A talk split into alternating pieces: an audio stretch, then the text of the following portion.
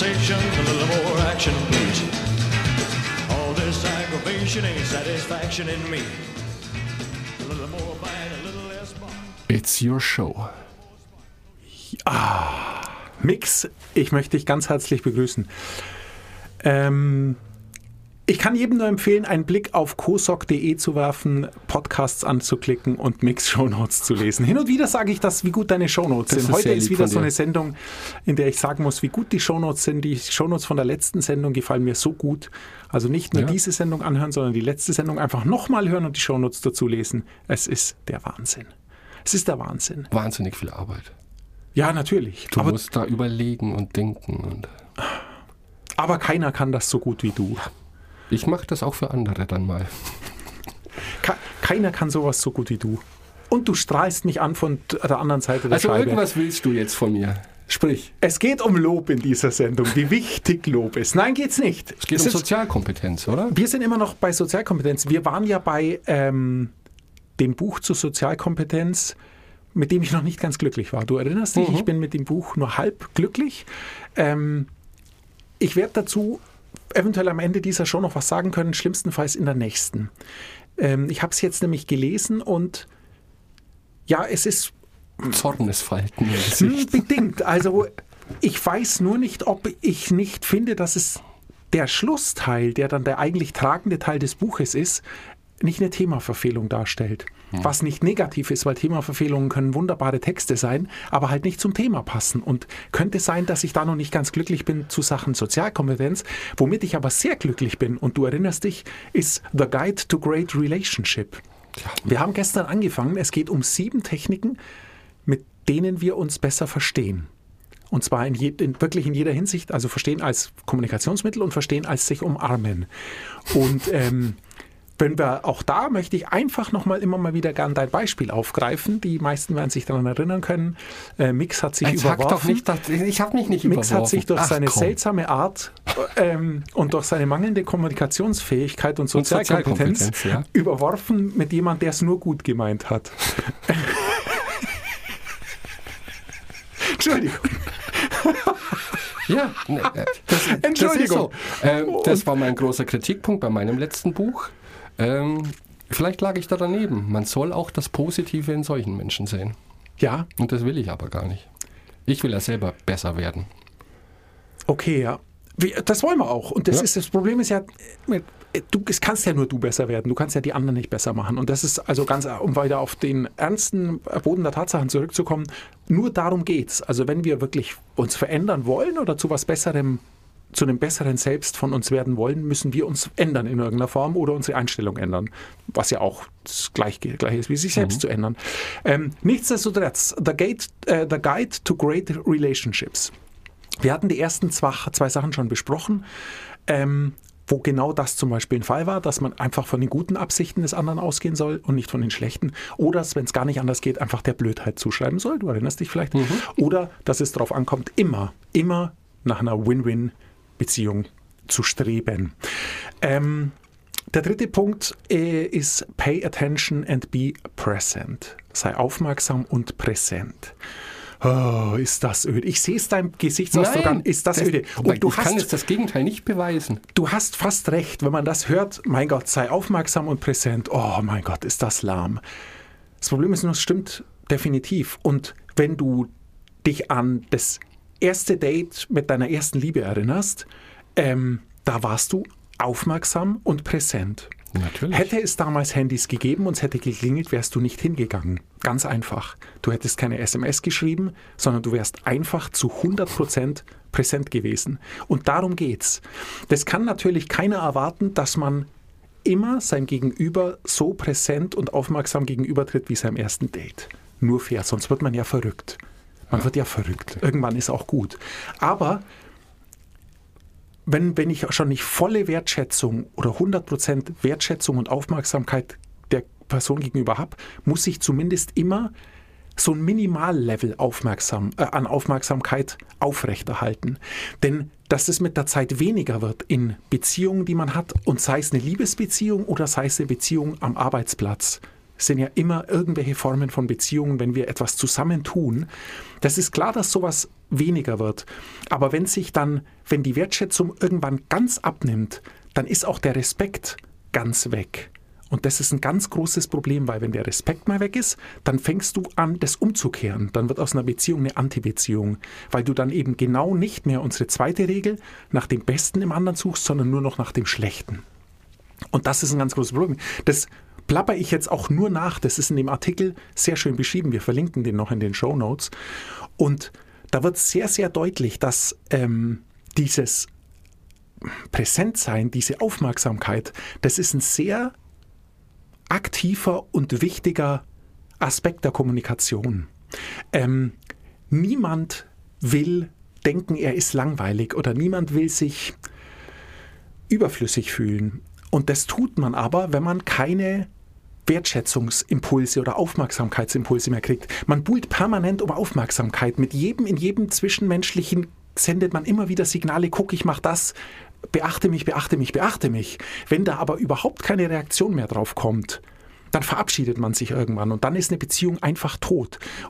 Und dann reichen ganz kleine Auslöser, dass es zu genau dieser Situation wie mit dir und deinem früheren Partner kommt. Ähm, da fühlt sich, also in deinem Fall war es vielleicht anders, aber es wäre genau so was, was passieren kann. Jemand fühlt sich überhaupt nicht mehr beachtet und was macht er dann? Im schlimmsten Fall macht er Krawall weil man mit Krawall wie ein kleines Kind bekommt mhm. er dann wieder genau die Aufmerksamkeit, die für ihn wichtig ist. Aber glaubst du, dass wir das nicht tun, wenn wir jetzt, so wie wir beide jetzt, einander gegenüber sitzen oder ich im Freundeskreis beim Essen? Bin mir momentan noch nicht sicher. Ich stimme dem natürlich allen zu, aber glaubst du, dass wir daran noch arbeiten könnten? Äh, Glaube ich sogar sehr. Ich habe ähm, ich sitze mit meinen Kindern am Tisch und dann kommt eine SMS. Und dann zuckt jeder so ein bisschen und wenn alles gut läuft, essen wir einfach weiter. Und manchmal greift dann irgendwer zum Handy und guckt und dann schimpfe ich weil das nicht geht, weil das eine Frage der Wertschätzung uns allen gegenüber ist. Ja. Denn ich will jetzt nicht so ein großes Bohai um gemeinsames Essen machen, das hat mit Essen nichts zu tun, aber wir sitzen da zusammen und reden. Und es gibt wenig Situationen, wo wir alle zusammensitzen können und reden, außer mal morgens und mal abends und im Urlaub krass gesagt. Und wenn jetzt, wenn das aber okay ist, dass man sein Handy nimmt, dann wird das nicht mehr stattfinden und dann wird sozusagen die Wertschätzung dieses einen Events und auch unseres Beisammenseins an sich wird sinken, weil es dann immer belangloser wird. Und die Angst habe ich. Und deshalb meine ich, wenn man, grundsätzlich ist es ja, wenn man eine Sache macht, dann widmet man, widmet man er sich komplett. Wir hatten das unlängst mal, wenn ich Fernseh gucke und nebenbei auf dem Handy spiele, dann sollte ich beides lassen, weil beides langweilig ist. Mhm. Wenn ich Fernseh gucke und das packt mich nicht zu 100%, schalte ich ihn aus. Aber nehme mir nicht das Handy und dattel noch gleichzeitig auf dem Handy rum. Das ist ein Quatsch. Und das ist da ein bisschen das Gleiche. Also, wenn ich das Gespräch habe, dann investiere ich Energie und führe dieses Gespräch mit voller Aufmerksamkeit und Wertschätzung. Und wenn ich mit jemand in einem Büro oder in einem Verein oder in einer Partnerschaft zusammenlebe, auch dann überlege ich einfach immer mal wieder oder mache mir immer wieder bewusst, wie wichtig es ist, dem anderen aufmerksam gegenüberzutreten. Hat man auch schon oft das Beispiel, nicht fragen, willst du ein Glas Wasser, sondern ein Glas Wasser einschenken, ja, das ist weil man das Beispiel. immer will. Man ja. will immer ein Glas Wasser. Also das nur als Beispiel. ähm, und ich glaube ja, dass wenn in, in jeglichen Beziehungen, in der Beziehung äh, im Verein, im Job und überall, da heißt es dann immer, das ging nicht mehr, weil wir gestritten haben. Das ist aber nicht, das ist nicht das Problem. Das Streiten ist das Symptom. Der Auslöser ist aber die mangelnde Wertschätzung und Aufmerksamkeit gegenüber. Die führt zu einem Streit. Mhm. Weil man sonst, da bin ich jetzt nicht hundertprozentig davon überzeugt, aber ich würde es einfach, wie kann man es ausprobieren? Einfach, man kann sich mal hintasten. Ich glaube, je mehr Aufmerksamkeit man einander schenkt, desto geringer ist die Wahrscheinlichkeit, dass es zu Streit kommt. Könnte ich mir vorstellen, ich weiß es aber nicht. Mega-Hack, wenn es funktioniert. Wenn es funktioniert, funktioniert ist es ein Mega-Hack. Ah, es wird aber immer besser, ich freue mich total. Wir machen das nächste Thema. Ähm, Punkt 4, aktiv und besser zuhören. Was? Aktiv. ah, ich habe ihn nicht bekommen. Hab, Shit. Ah, er ist reingefallen. Ja. Ähm, die Sache ist die, wenn du einen Beziehungsratgeber liest, egal welchen Beziehungsratgebern, dann wird drinstehen, dass man mehr sprechen soll miteinander. Ja. Kommuniziert mehr. Und das ist ungefähr so hilfreich wie sagen, leb gesünder.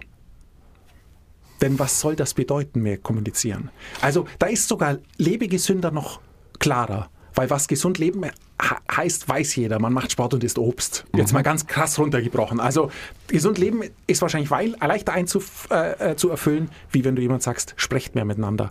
Denn es bringt überhaupt nichts, wenn man nicht weiß, wie man kommunizieren soll. Ich glaube nicht nur sprecht mehr miteinander, sondern fragt mehr. Du bist auf einem verdammt guten Weg. Oh ja. Weil dieses Paper sagt jetzt, ähm, kommunizieren ist nicht das Allheilmittel, sondern der Schlüssel zu guter Kommunikation ist es, ein besserer Zuhörer zu werden. Ja. Ein besserer Zuhörer. Und was passiert, wenn man eine Frage stellt? Man kriegt eine Antwort und bei dir hört man zu. Also du bist nahe dran. Du musst natürlich in der Lage sein, deine eigenen Bedürfnisse und Gefühle auch zu vermitteln in einem Gespräch. Klar, es soll ja kein Monolog werden, aber in erster Linie ist es wichtig, dass man anderen richtig zuhört.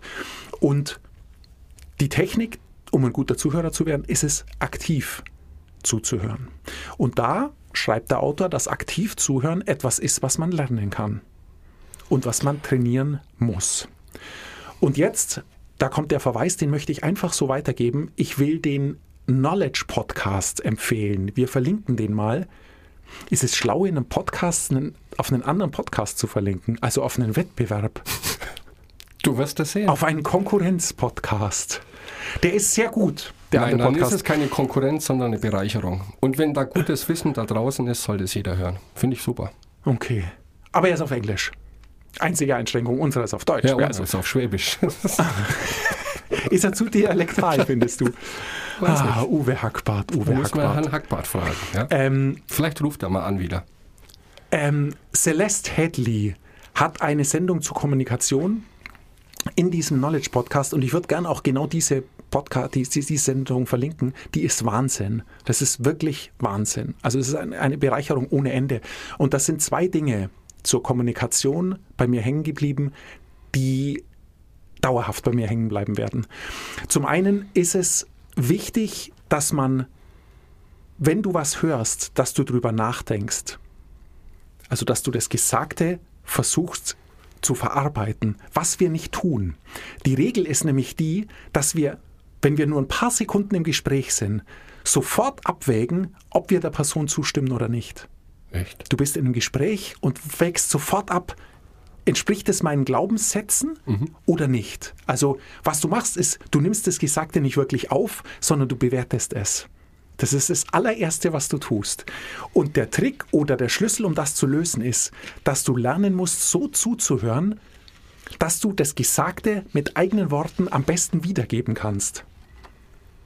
Und das finde ich interessant. Also ein besserer Mensch zu werden, scheint jetzt langsam anstrengend zu werden. Es ist unglaublich anstrengend. Ich finde aber die, die, man muss das vielleicht mal bei sich selbst beobachten, ob das wirklich so ist. Weil es heißt ja, man ist, man entscheidet innerhalb weniger Sekunden oder Millisekunden, ob man jemanden sympathisch findet oder nicht. Okay. Und wenn das stimmt, und ich könnte es mir vorstellen, auch wenn ich es noch nie so aktiv ausprobiert habe, dass man, wenn man mit jemandem ins Gespräch kommt, sofort abwägt, ob das Information ist, die man glaubt und gut findet oder nicht. Könnte sein. Und damit verbaut man sich natürlich relativ viel, weil ja völlig klar ist, dass wenn du entscheidest, dass du die Information, die du hörst, nicht magst oder der nicht zustimmst, dass du dann automatisch in eine Abwehrhaltung gehen wirst. Also dass gar nicht mehr möglich ist, dass du dich von einer anderen Meinung oder von einem anderen Wissen, von mir aus auch, oder von dem Wissen, das dir fehlt, wirklich überzeugen lässt. Puh, sehr schwierig.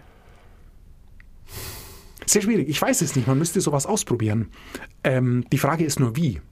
Wollte ich gerade sagen. Selbst wenn ich das jetzt alles unterschreibe und sage, ich möchte daran arbeiten, ich glaube, meine Kommunikation würde sehr in Stocken geraten. Weil ich mich ständig selber beobachten müsste. Und die Frage ist, kann man das überhaupt? Vielleicht kann man es nicht, aber vielleicht kann man wirklich versuchen, so zu, also wirklich drüber nachzudenken über das, was man hört. Das wäre die Idee. okay. Dass man sich wirklich überlegt, okay, wenn ich so ein Gespräch führe, ähm, das ist vielleicht ein bisschen zu theoretisch, aber Aber manchmal muss ich doch sagen, sorry, das nein, stimmt doch gar nicht. Oder? ja, natürlich muss das manchmal sagen. Ja? Ich weiß es Blödsinn. nicht. Ja, es ist, aber Nein, was du sagst, ist jetzt Blödsinn, tut mir leid. Äh, ich weiß schon, dass das Blödsinn ist, was ich sage. Keine, keine. Sorge. Ich weiß, was du meinst. Ähm, nichtsdestotrotz, ich bin davon überzeugt, dass ähm, dieses aktive Zuhören, was in dem ersten Grundsatz äh, so propagiert wird, ähm, keine schlechte Sache ist. Und das ist vielleicht am leichtesten anzuwenden, wenn man zumindest versucht, neutral zuzuhören. Wenn man sich vornimmt, ich höre mir jetzt erstmal alles an und wäge dann die Für und Wider des Gesagten ab. Und zwar bei vielen Dingen. Ähm, das wird in der Arbeit helfen, glaube ich. Und das wird helfen, wenn man ein besserer Mensch werden will, weil man dann offener ist für Neues. Ja, und wie ich sagte, für mich war das eigentlich klar schon, in welche Richtung das gehen würde. Ich habe es aber falsch interpretiert. Für mich bedeutet die bessere Kommunikation vor allem mehr Fragen stellen und dieses aktive Zuhören. Weil niemand mag es doch, wenn einer im Gespräch dominiert und erzählt. Und ich finde es lustig. Ähm, meine Oma war da so. Also wenn ich aus dem Urlaub zurückgekommen bin, war die erste Frage, und wie war es im Urlaub? Und ich setze an und noch bei der Hälfte meines ersten Wortes hat sie mir erzählt, was hier alles passiert ist. Und das wurde dann zum Running Gag in der Familie. Da war dann immer nur die Frage, und wie war es im Urlaub, um selber alles Mögliche zu erzählen. Das ist dann das Gegenteil von aktivem Zuhören. Ja, das hat sie halt so gedrängt, was in ihrer Welt passiert ist. Aber tendenziell mag man das, glaube ich, nicht. Also ich unterhalte mich auch lieber mit Menschen, die, die neugierig sind, die Fragen stellen, weil dann bekommst du auch das Gefühl, die andere Person interessiert sich für dich. Sehr, sehr interessant, denn Celeste Hadley hat eine zweite Sache, die mir hängen geblieben ist und die ich deshalb hier notiert habe. Ähm, in ihrem Podcast Knowledge Project sagt sie, eine gute Unterhaltung ist wie Ping-Pong am Strand.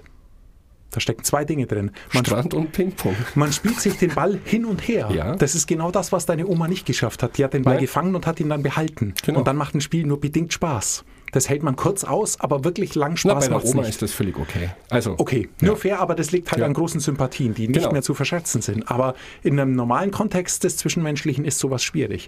Finde ich eigentlich ein ganz schönes Beispiel. Man spielt den Ball hin und her. Also ein Geben und Nehmen, ein Reden und ein Zuhören. Und das Zweite, was auch schön ist, und das ist eigentlich das Wichtigste, wenn du am Strand mit jemand Ping-Pong spielst, dann spielst du nicht nur hin und her, sondern du spielst auch so, dass der andere an den Ball oder die andere an den Ball kommt.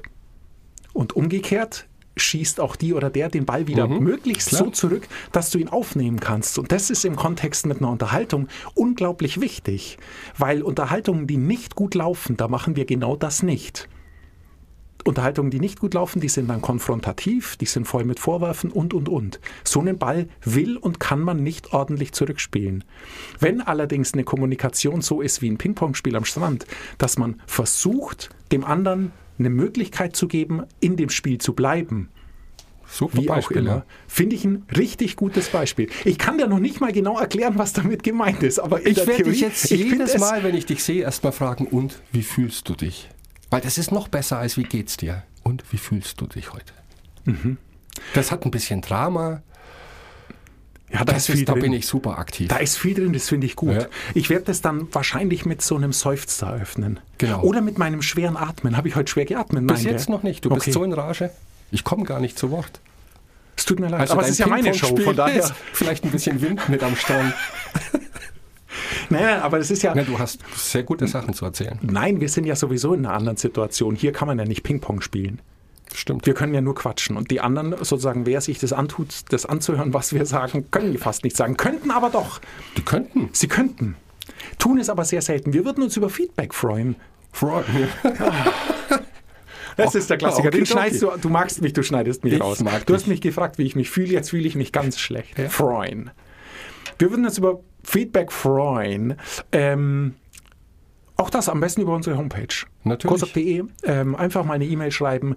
Und als Beste wäre natürlich für uns, wir haben das Thema ein klein wenig gewechselt. Wir haben jetzt lang und viel über Produktivität, über naja, Verbesserung unserer täglichen Abläufe, über Routinen, was können wir tun, um, weiß nicht, smarter zu arbeiten, bla bla bla. Und sind jetzt ja ein klein wenig abgedriftet ins Zwischenmenschliche. Was aber super spannend ist, wie ich an solchen Papers äh, rauslese. Und vielleicht ist es ein Thema, mit dem irgendwelche unserer Zuhörerinnen oder Zuhörer auch schon mal zu tun hatten, dann wird mich nämlich Buchempfehlungen interessieren. Oh ja. Da fehlt es mir nämlich ein klein wenig im Bereich Produktivität oder Smart äh, Thinking. Ähm, beschäftigen wir da, oder haben wir uns eben schon lang beschäftigt, vor wir den Podcast angefangen haben und hatten ein relativ breites äh, äh, Spektrum an Literatur und Artikeln und Seiten, auf die wir uns dann stürzen konnten in der Mission dieses Podcasts. Jetzt haben wir ein neues Thema und sind ein klein wenig blank, ist mir aufgefallen. Klar, ich kann auf Amazon gehen, kann eingeben Sozialkompetenz und dann kommen drei Schundbücher und dieses eine Buch, das ich jetzt besprochen habe. Also so wirklich weit kommt man damit auch nicht. Es ist, tut schon Not, ähm, tiefer in so ein Thema einzusteigen. Deshalb, falls ähm, von euch da draußen jemand eine Idee hat oder ein Buch hat, von dem er sagt, das ist super interessant, das würde ich gern auch mit anderen teilen, dann können wir das übernehmen, ähm, lesen es mal und reden drüber, würde mich sehr freuen. Brauchen wir nur Tipps dazu. Genau. Und Also nur zu. So komplett abgefahren finde ich jetzt auch nicht diesen Themensprung. Denn egal was man macht, es macht im Team, egal wie groß das Team ist, einfach immer mehr Spaß als allein. Und deswegen ist es, glaube ich, schon auch zuträglich für, lass uns was vorantreiben, dass man das auch gut umsetzen kann mit anderen Menschen. Und wie wir gelernt haben, jetzt aus den paar Shows dieses Jahr, die ich schon alle sehr aufschlussreich fand und ich habe viel mitgenommen, ist, wir haben es in der Hand. Nur wir haben es in der Hand. Und das ist immer ein guter Ansatz. Ja. Das ist das Schönste, was man haben kann. Wir sind selber verantwortlich. ja, manchmal ist es ein klein wenig frustrierend. Ja, in meinem Beispiel, ja. Nein, aber Machen wir uns nichts vor. Es ist manchmal frustrierend, aber es macht auch Mut, weil letztendlich, wenn wir wirklich was verändern wollen, können wir es tun. Genau. Jedenfalls in gewissen Grenzen. Die wir uns aber oft auch selber setzen. Also, ähm, so, jetzt habe ich sauber den Faden verloren. Ah, The Knowledge Project, Celeste Hadley. Ähm, genau, das Ping-Pong-Spiel, super, oder Beachball oder was auch immer, ein super Beispiel. Also kein kompetitives Spiel, sondern ein Spiel, das man miteinander spielt. Und das macht man am Strand. Am Strand spielt man nicht gegeneinander, sondern miteinander. Finde ich super. Also dieses Beispiel ist echt fantastisch.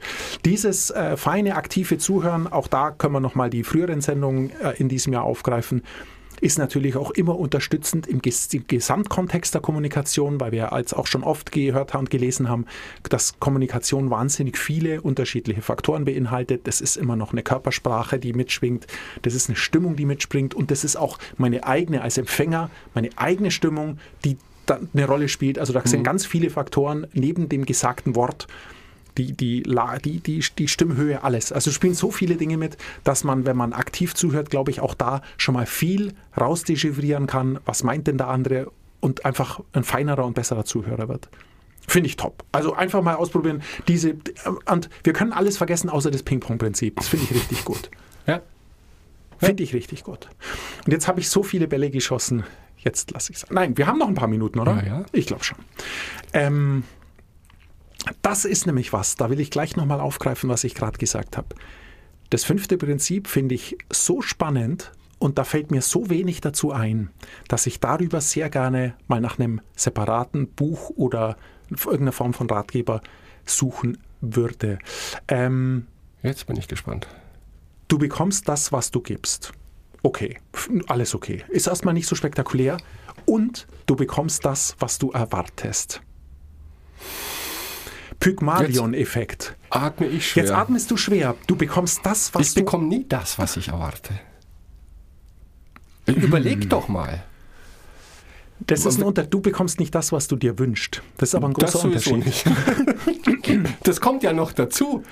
Ähm, Bist du sicher, dass du nicht bekommst, was du Nochmal, erwartest? wie war der Satz? Ich bekomme, was ich erwarte. Genau. Ja, dann habe ich es vielleicht im ersten Eifer des Gefechts falsch verstanden. Du bekommst, was du gibst und was du erwartest. Es gibt, Ja, das ist nee, erwiesen. stimmt. Es Nee, ist nee, leider stimmt. erwiesen. Ja. Äh, Pygmalion-Effekt heißt es, kann man bei Wikipedia oder sonst wo nachgucken. Ähm, das ist ein psychologisches Phänomen, bei dem ganz eng zusammengefasst oder ganz weit gefasst, was meine ich jetzt ganz eng zusammengefasst oder ganz weit gefasst? Du bist jetzt immer, genauso verwirrt wie ich. ähm, dass hohe Erwartungen zu hohe Leistungen, zu hohen Leistungen führen. Und zwar nicht bei dir, sondern bei den Personen, von denen du es erwartest. Das heißt, die Menschen sind so gut oder, Problem, so schlecht, wie wir es von ihnen erwarten. Und diese, wie wissen die das, was ich erwarte? Muss ich schon kommunizieren vorher? Das ist die große Frage. Ich gehe davon aus, dass jetzt, wenn du, wenn das keine super enge Beziehung ist, bei mir sind da ist da sofort ähm, das Zusammenleben mit Kindern eingefallen. Weil wenn man Kinder hat, jedes Kind ist, also in meinem Fall, ich habe drei, drei Töchter und die sind alle drei unterschiedlich. Klar. Und jetzt denke ich natürlich, wo ich das gelesen habe, du liebe Güte, sind die so unterschiedlich, weil wir unterschiedliche, also weil wir anhand weniger Zeichen oder weniger Wahrnehmung, wen, anhand weniger Wahrnehmung in, den ersten, in der ersten Zeit des Zusammenlebens uns festlegen, wie dieses Kind wahrscheinlich wird im Vergleich zu den anderen und diese Erwartung haben und sie deshalb so werden. Dann würde ich mich ganz schlecht fühlen natürlich, weil das will ich ja nicht, weil soll ja jeder so werden, wie er will und nicht wie ich denke. Das glaube ich also, nicht. Was ich schon glaube, ist, dass jeder einen eigenen Charakter hat. Natürlich kann es dann sein, dass du diesen Charakter liest, interpretierst und dann anfängst mit Erwartungen zu arbeiten und dass sich dieser Charakter dadurch dann vielleicht verstärkt. Also wenn du jetzt ein Kind hast, das sehr ängstlich ist oder eher eine Draufgängerin oder was weiß ich, eher wehleidig oder eher positiv, dann wird sich dein Verhalten dem anpassen. Und dann ist es ein Endlosloop natürlich. Aber das ist auch ganz normal.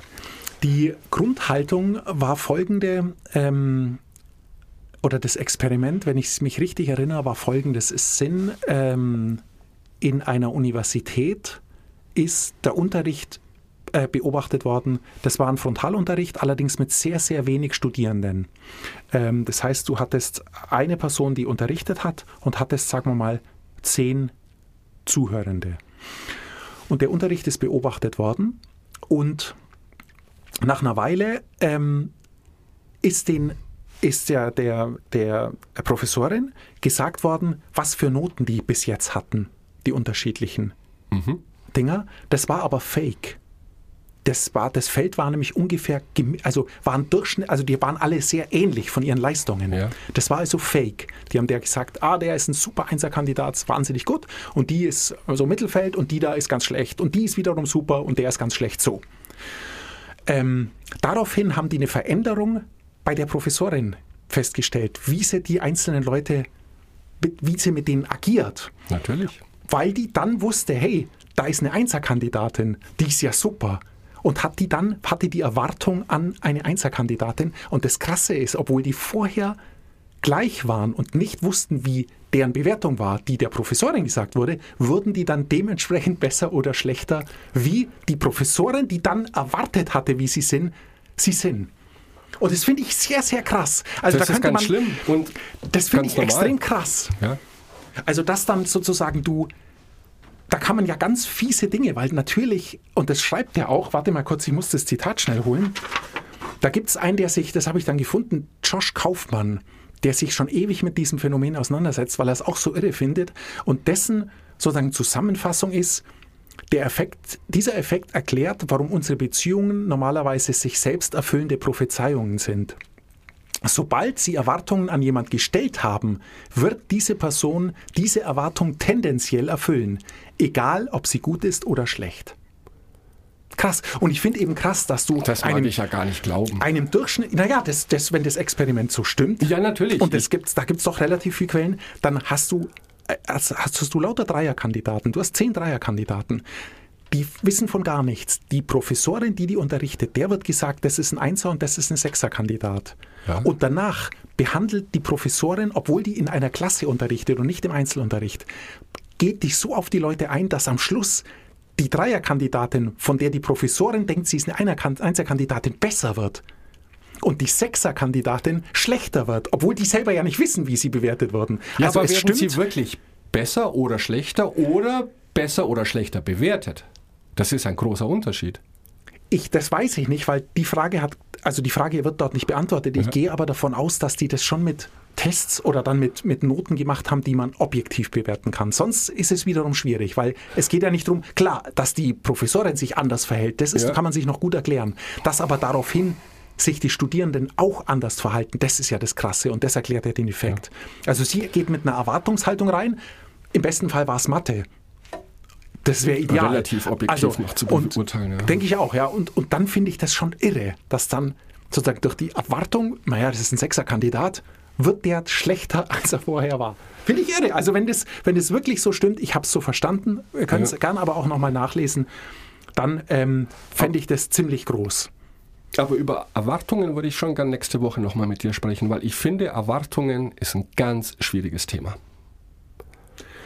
Und Erwartungen enden oft in Enttäuschungen. Nicht immer. Aber wenn jemand Erwartungen hat, dann muss diese Person damit leben, dass diese Erwartungen nicht erfüllt werden. Und dann hat diese Person ein Problem.